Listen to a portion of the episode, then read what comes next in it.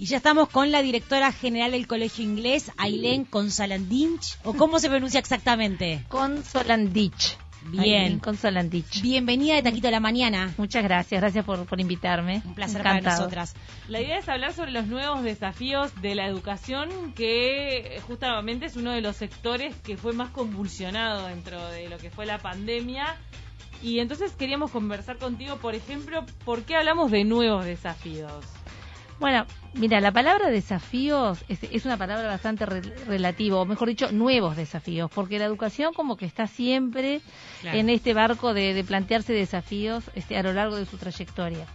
Y cuando decimos nuevos es porque sí, la pandemia de alguna manera eh, nos apuró ¿tá? a ver cosas que estaban pasando y nos ayudó a tomar dentro de lo de las pocas cosas positivas que tuvo a tomar decisiones o a ver o a, o a- o a pararnos frente a situaciones que tenemos que resolver.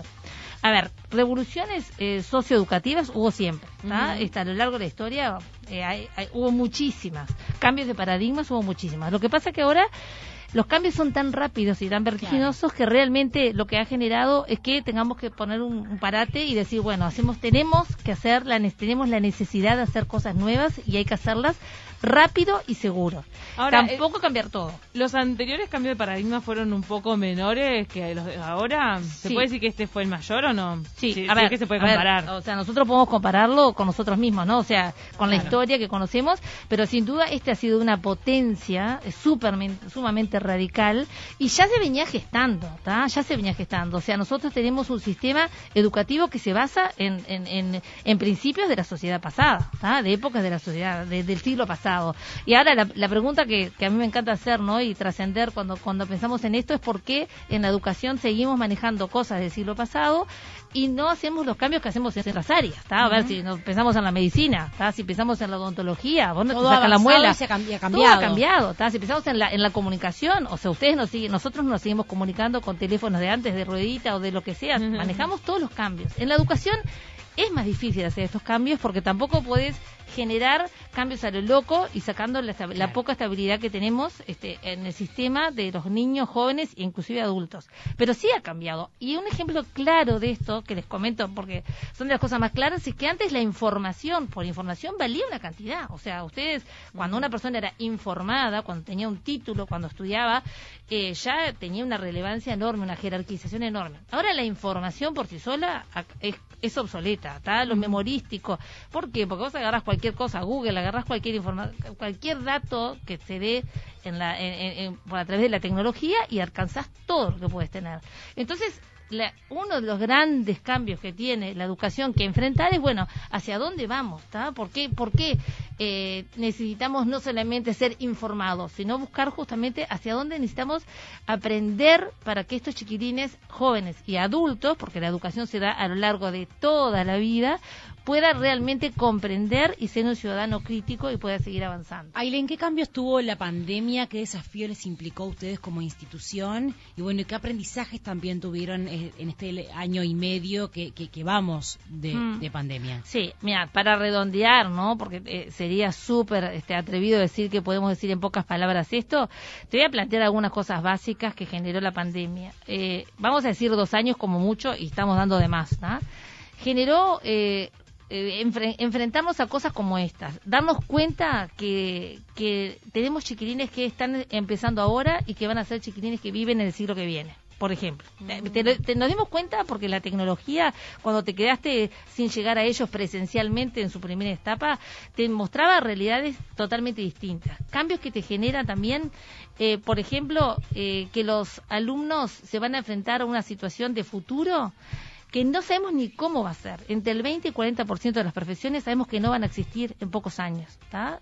O sea, ¿para qué estamos educando? Te digo, o sea, esto, esto también te lo da la pandemia. Eh, situaciones como, por ejemplo, chiquilines que vuelven de la, de la pandemia, niños, jóvenes y adultos, que esto también es importante, con mucho miedo, ¿tá? mucha, mucha ansiedad, eh, mucho temor a lo desconocido, la incertidumbre es muy importante, este, las cosas que nos pasan realmente eh, demuestran Claro. que, que, que no sabemos a dónde vamos, hoy estamos, estamos presentes, estamos con un grupo eh, alrededor que nos va conteniendo, pero en realidad esto eh, con el futuro no sabemos si mañana, si dentro de un mes, si dentro de dos meses va a pasar.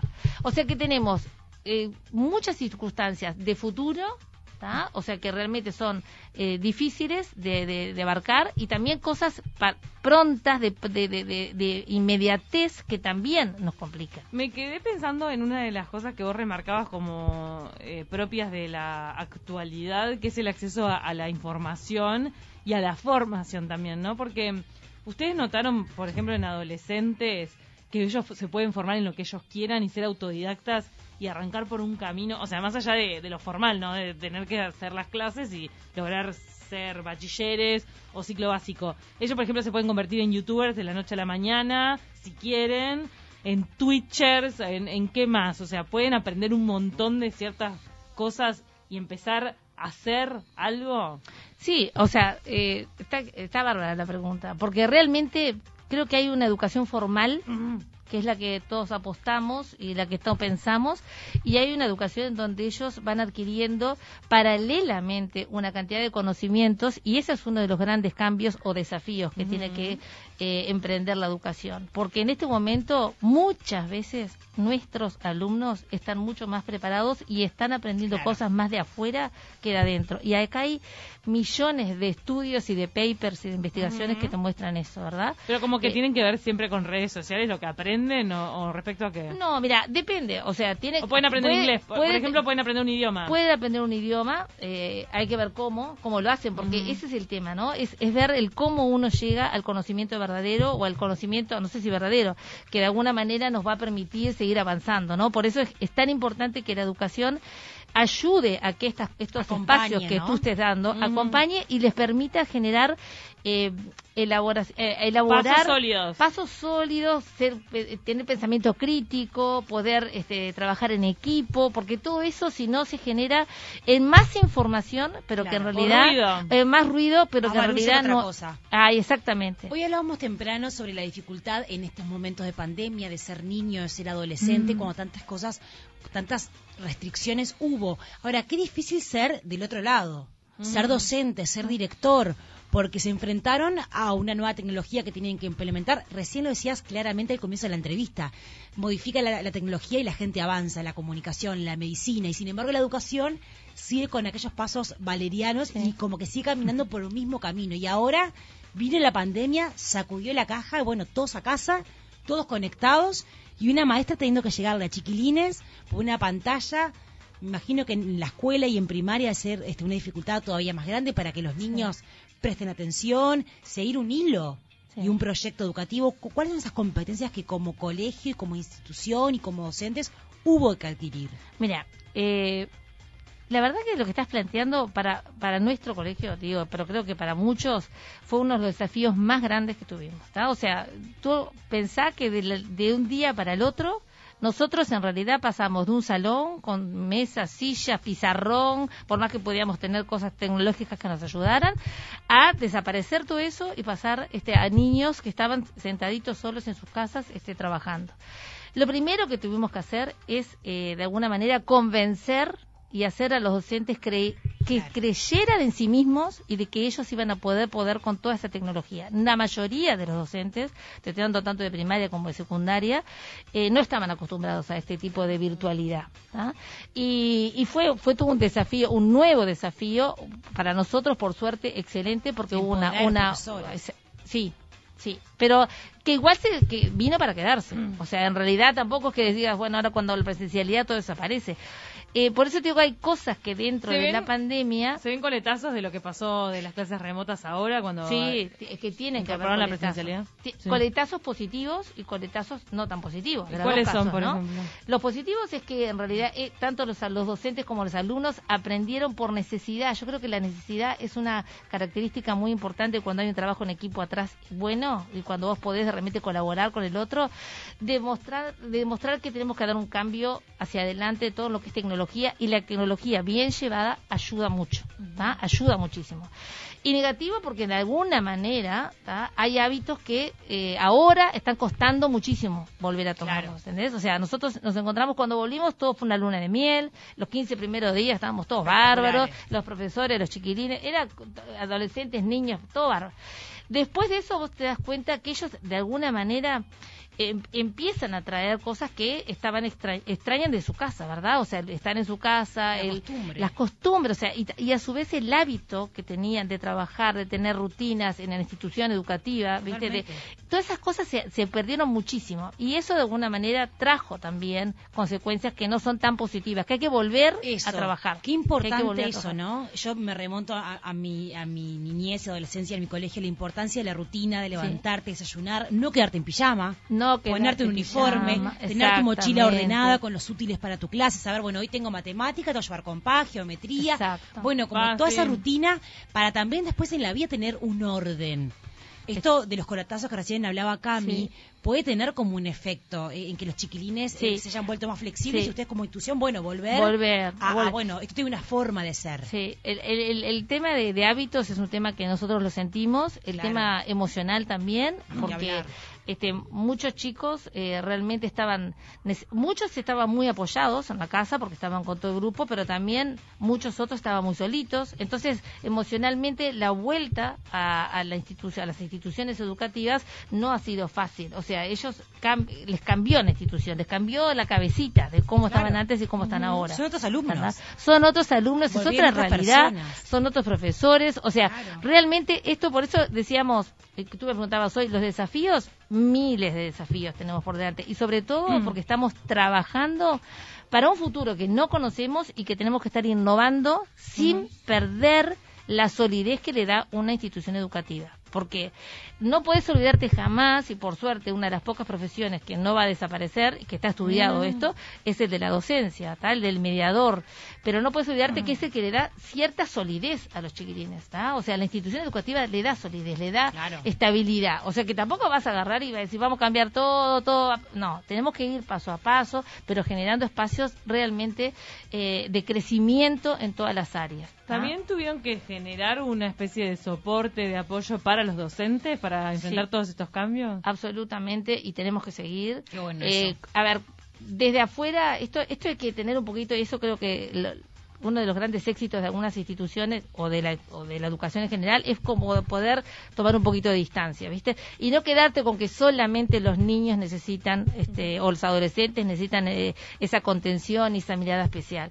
Los, los docentes y todos, ¿no? Todos, todo equipo, todo el staff educativo, porque el equipo de dirección también, necesitamos mirar un poquitito desde afuera y darnos cuenta de que tenemos que estar apoyados y tiene que haber una red de contención muy importante. Para los docentes no fue fácil nada de esto, nada de esto, y les implicó también hacerse como, como una, un cuestionamiento a su, a su un formación, repensar. un repensar, una, una, una cantidad de cosas importantes. Recién hacía referencia, para ir cerrando, a esa luna de miel que se generó cuando los chiles volvieron. Ahora se están viendo un poquito los hilos Sí. de toda esa costumbre y, y- y están un poco extrañando eh, su propia casa. Ahora, ¿cómo son los recreos? Me imagino.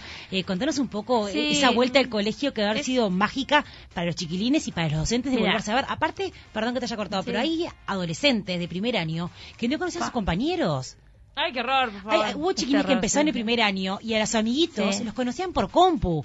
Y Sí, hubo un día que fue como, bueno, ah, vos sos Camila, yo soy Tuque, y como esa relación de amigos Sí. que me parece que es divina el colegio y que no se debería de perder. Es que, es que hay, hay algo que es bien importante, ¿no? La interacción social es, es fundamental en estas Fundamental. edades. Es fundamental. Vos, los adolescentes perdieron una cantidad de cosas, ¿no? Nosotros, hay cosas que, que te, te digo en el nuestro, pero en todos lados de haber pasado, los chiquitines han perdido, bueno, este, su- la posibilidad de conocer nuevas amistades en un principio, la posibilidad de los cumpleaños, los cumpleaños de 15 famosos que ellos los viven, en el, en el caso Medular. nuestro, los viajes, este, una cantidad de cosas que ellos eh, realmente eh, lo sufren y lo han, lo han perdido y lo, lo extrañan. Cuando vuelven, como decís tú, vuelven con esa sensación de que volvían cantando, gritando, igual en un contexto de protocolo. O sea, el grupo no puede comer todo, no puede comer todo junto en secundaria, eh, los recreos tienen que estar, estar separados. Vos imaginate un niño que le pongas marcas para hasta acá puede llegar, hasta allá para guardar las burbujas. O sea, todo eso, de alguna manera, si bien los va acercando